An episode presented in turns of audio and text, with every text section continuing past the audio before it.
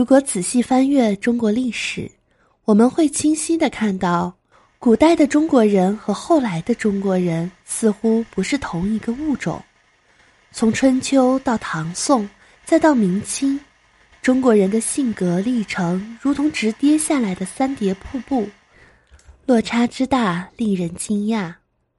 源头的中国人品格清澈，唐宋时的中国人雍容文雅，乃至明清。中国人的品质却大幅的退化，麻木懦弱，无创造力。尚武精神也许说明不了国民性，那就看看侠义精神吧。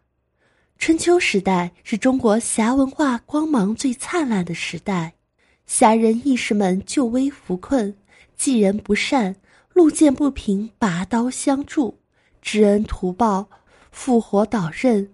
受人之托，一诺千金；赵氏孤儿，聂政刺侠泪；荆轲刺秦王，一个个动人心魄的故事，演绎了那个时代人们的壮烈与决绝，告诉后代什么叫轻身重义，生死相许。春秋时代的侠客最大的特点是极端的重视人格的独立与平等，他们行侠仗义。不是为了利，甚至不是为了名，而是为了心中的一股豪气。他们如同珍视眼睛一样珍视自己的个人尊严，对“平等”两个字甚至达到了敏感的程度。孟尝君曾待客夜食，有一人避火光，客怒，以饭不等，错食辞去。即使在座位安排这样的小事上。他们也不能容忍任何的不平等。春秋时代的侠客们天马行空，无视权贵经营，只听命于自己的良心。到了明清，侠客们却自愿攀附权贵，沦为其附庸。如《三侠五义》中的侠客，就个个自称罪名，一向规则屈容为荣。春秋时的侠客傲视王侯。对任何人都不假辞色，而《三侠五义》的第四十八回见吴蜀面见宋仁宗，这些英雄好汉见到皇帝都心中乱跳，匍匐在地。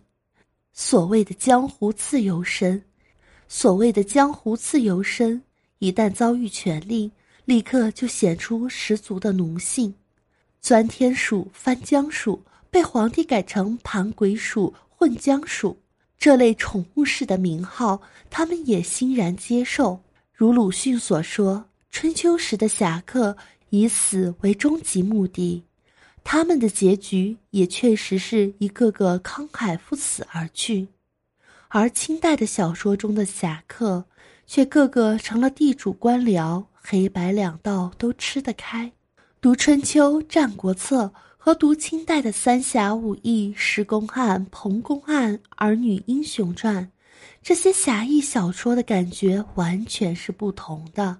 清代侠义小说已经完全成了忠君事上观念的宣传品，侠义精神受到专制伦常观念的深刻侵蚀，礼教尊卑鲜明地取代了自尊的独立。鲁迅说，《三侠五义》中的英雄。表面上是侠客，实质上却是奴才。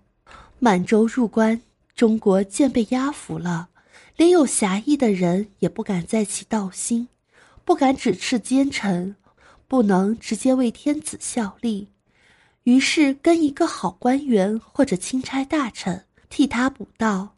他们虽在钦差之下，纠居平民之上，对一方面固然必须听命。